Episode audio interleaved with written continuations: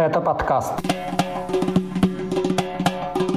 Глава Чечни снова угрожает Ингушетии. Видео с родственниками критиков Кадырова, решение ЕСПЧ по жалобам жителей Северного Кавказа и нападение чеченского призывника на памятник российским спецназовцам.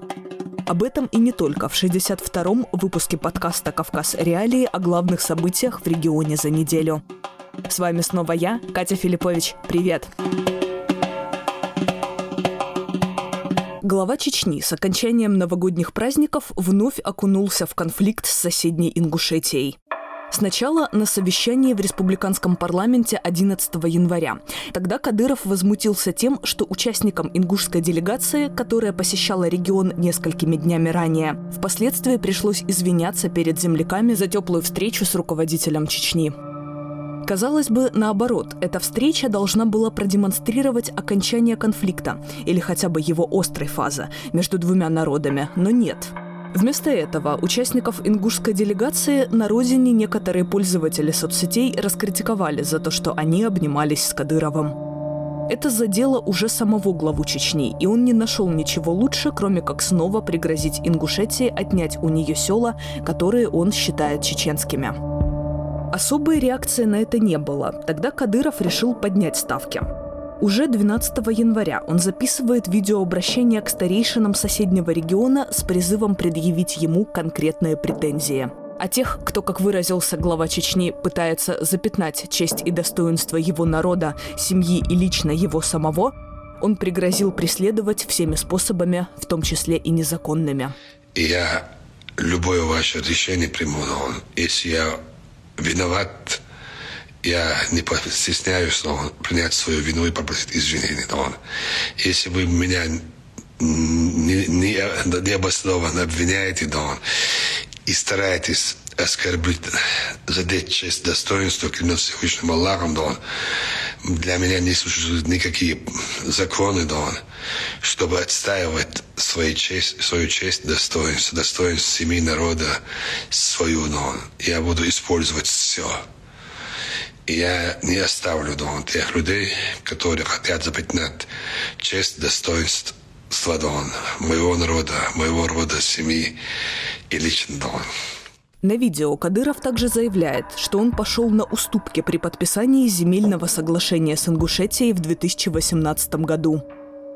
Как мы неоднократно рассказывали, это соглашение стало причиной массовых протестов в Магасе, которые закончились реальными сроками для их участников. Прошлой осенью ситуация на границе Ингушетии и Чечни снова обострилась. Тогда Кадыров даже провел показательные военные учения вблизи соседей. Причем ни Москва, ни руководство Ингушетии конфликт местных жителей с чеченским руководством не комментируют. Никаких проверок высказываний Кадырова с угрозами забрать чужие земли правоохранительные органы не проводили. На неделе получила развитие еще одна предновогодняя тема, а именно похищение родственников, живущих за рубежом критиков главы Чечни. Напомню, в конце декабря об исчезновении членов своих семей на родине заявил политик Ахмед Закаев, правозащитники Абубакар Янгулбаев, Мансур Садулаев и Аслан Арцуев, а также оппозиционные чеченские блогеры Тумсо Абдурахманов, Хасан Халитов и Минкаил Мализаев. После этого сразу несколько российских и международных правозащитных организаций обратились с призывом расследовать произошедшее к президенту России Владимиру Путину. Они назвали его ответственным за действия Кадырова и подчиняющихся ему силовиков. В Грозном, судя по реакции местных чиновников, это обращение не оставили без внимания. В прокадыровских интернет-пабликах стали появляться видеозаписи с родственниками критиков главы республики, на которых те похищения отрицают. На прошлой неделе такие обращения были записаны с участием членов семей Ахмеда Закаева и Хасана Халитова. Теперь очередь дошла до родных Тумсо Абдурахманова. На видео они говорят, что у них все хорошо и хвалят Рамзана Кадырова. Сам Абдурахманов подтвердил, что люди на записи – это члены его семьи. Однако он утверждает, что их заставили выступить перед камерой. По словам блогера, один из говоривших находился в тюрьме и был специально вывезен для записи этого видео.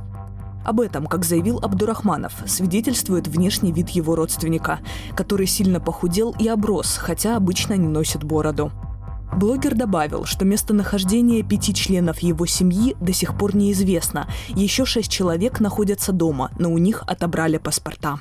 Я просто хотел бы акцентировать э, внимание наших слушателей на то, что это не просто какой-то ролик, где там показали моих родственников, там очередной ролик. Дело в том, что сейчас, в настоящее время, эти один из тех, кто там присутствует, и также ряд еще моих родственников, которых не показали, они находятся в заложниках, они не у себя дома, они в неволе уже более двух недель.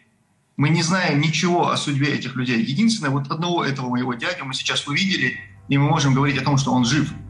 Вообще, тактика чеченских властей в этом конфликте кажется довольно незатейливой – выставить критиков Кадырова провокаторами, которым нельзя доверять. Причем главный зритель всех этих видео, очевидно, находится в Кремле и вмешиваться в эту ситуацию вряд ли собирается. В самой же Чечне, как принято говорить, все все понимают. Доказательством этого на неделе стало задержание двух пожилых жителей села Катыр-Юрт, которые на видео порадовались за своих родственников в Европе. Бог любит вас, свидетельство тому, то, что вы не живете здесь. За эти слова участников записи выдворили из села Катыр-Юрт. Об этом сообщил источник редакции «Кавказ Реалии». МВД по Чечне заявление о похищениях родственников критиков политики Кадырова по-прежнему не комментирует. Такая ситуация стала причиной одного из самых массовых за последние годы митингов чеченской диаспоры в Европе. Он прошел в Страсбурге 8 января. На акцию по заявлению ее организаторов собралось более 400 человек из разных стран Евросоюза. Они назвали заложниками похищенных родственников критиков Рамзана Кадырова и приравняли бездействие в этой ситуации к соучастию в похищениях. Теперь читать наши новости стало намного удобнее. Загрузите приложение «Кавказ Реалии» на свой смартфон или планшет. Вы узнаете о главных событиях на Северном Кавказе и юге России, даже если наш сайт заблокируют. Ссылки на приложение вы найдете в описании к этому выпуску подкаста. Еще одна важная тема последних дней – решение Европейского суда по правам человека сразу по нескольким искам от жителей Северного Кавказа. Часть из них касается пыток в Чечне в начале 2000-х годов. Например, сменивший впоследствии имя Аслан Ачерхаджиев жаловался, что в 2005 году в отделе МВД в Грозном его пытали электрическим током, били палками, душили противогазом и аммиаком. Еще четверо заявителей – Дока Джантимиров, Султан Мациев, Шамсудин Салаватов и Висхан Хабибулаев – подверглись пыткам в 2003 году, когда были задержаны по подозрению в участии в незаконном вооруженном формировании пытками сотрудники отдела МВД в Грозном также пытались получить признательные показания по делу о терроризме в отношении задержанного в 2007 году Мансура Ражаева. Еще одно решение ЕСПЧ вынес по делу Амура Ганаева, которого после задержания в столице Чечни в 2006 году избивали и пытали током на протяжении 10 дней. Не выдержав истязаний, пострадавший подписал нужные сотрудникам МВД документы и впоследствии получил срок в колонии. Все названные уроженцы Чечни, согласно решению Европейского суда по правам человека, должны получить от правительства России компенсации в размере от 52 до 100 тысяч евро. Другое важное решение ЕСПЧ касается теракта в Беслане в 2004 году. По этому делу суд обязал Россию выплатить 39 пострадавшим компенсацию на общую сумму в 360 тысяч евро постановлении указано, что российские власти, имея информацию о готовящемся теракте, приняли недостаточно мер для предотвращения захвата заложников. Напротив, действия сотрудников правоохранительных органов во время штурма, говорится в решении ЕСПЧ, привели к дополнительным жертвам. Среди заявителей, которые получили компенсации, как сами бывшие заложники, так и родственники погибших детей – Власти не поставили в приоритет сохранение их жизней, считают в ЕСПЧ, а также не расследовали должным образом действия генералов, которые отдавали приказы во время штурма школы. Схожую оценку действиям российских властей суд в Страсбурге уже давал ранее, когда в апреле 2017 года выносил решение по другому иску пострадавших от теракта в Беслане. Кремль тогда назвал абсолютно неприемлемой формулировку в постановлении ЕСПЧ. Новое решение суда Москва не комментировала.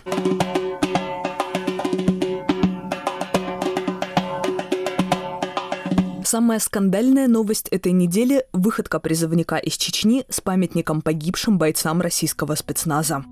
Скульптура установлена на территории военной части в Молькино в Краснодарском крае – в конце прошлой недели в социальных сетях распространилось видео, на котором солдат-срочник подходит к памятнику, дает ему пощечину, затем проводит имитацию удушающего приема и в завершение пинает монумент ногой. За кадром при этом слышен смех сослуживцев солдата.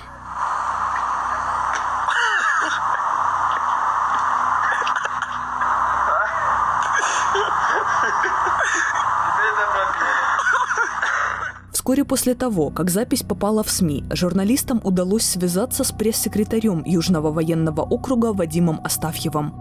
Он заявил, что уволить применившего к памятнику силу солдата нельзя, так как он проходит срочную службу – то же время Астафьев пообещал, что участники видео понесут дисциплинарную и административную ответственность, а для проведения с ними профилактических бесед привлекут старейшин из Дагестана и Чечни. Военнослужащий будет наказан, естественно, так как он срочник, уволить его никто не имеет права.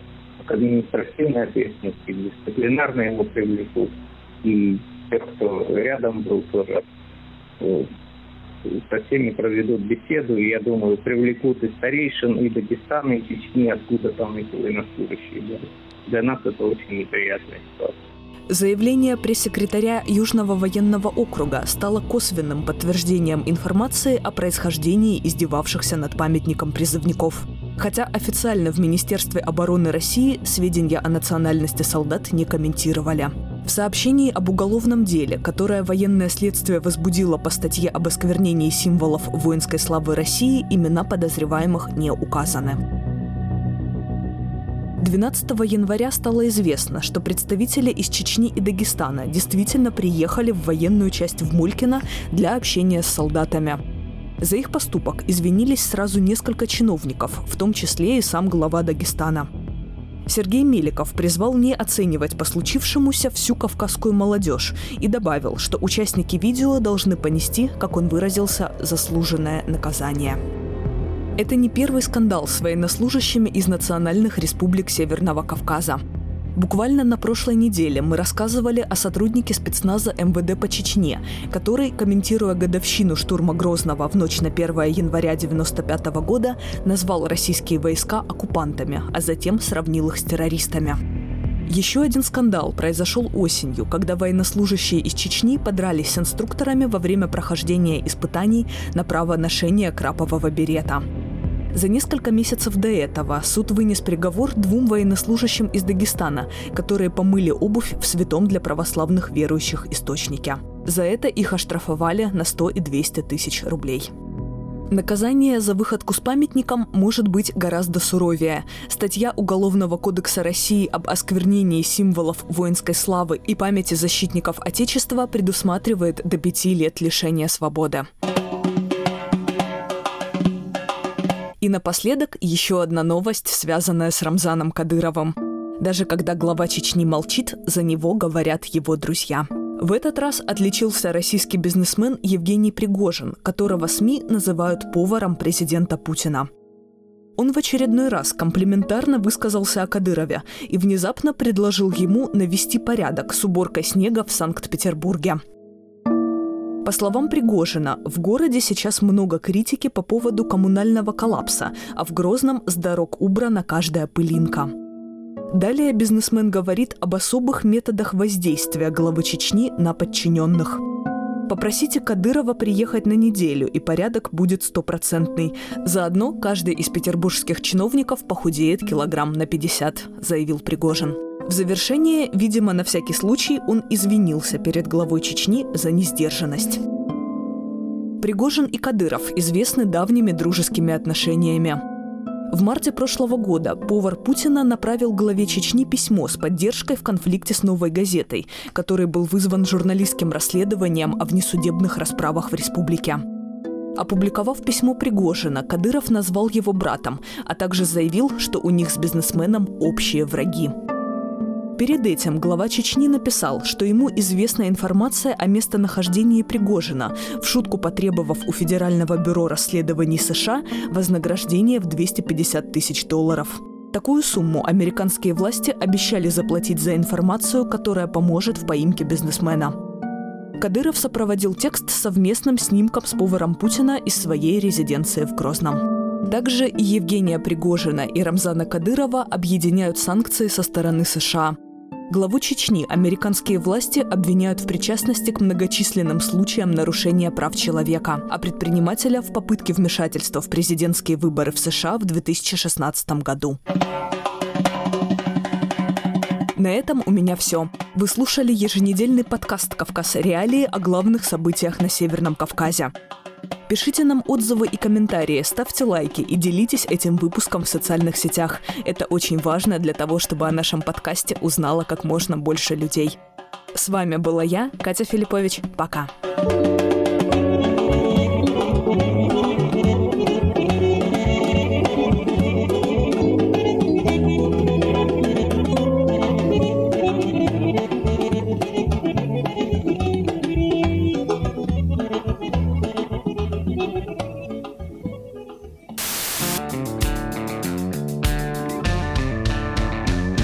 Студия подкастов «Радио Свобода». Человек имеет право. Время свободы. Американские вопросы. Кавказ подкаст. Атлас мира. Цитаты свободы. Скучно не будет. Слушай на всех подкаст-платформах. Просто надень наушники. Подкасты «Радио Свобода».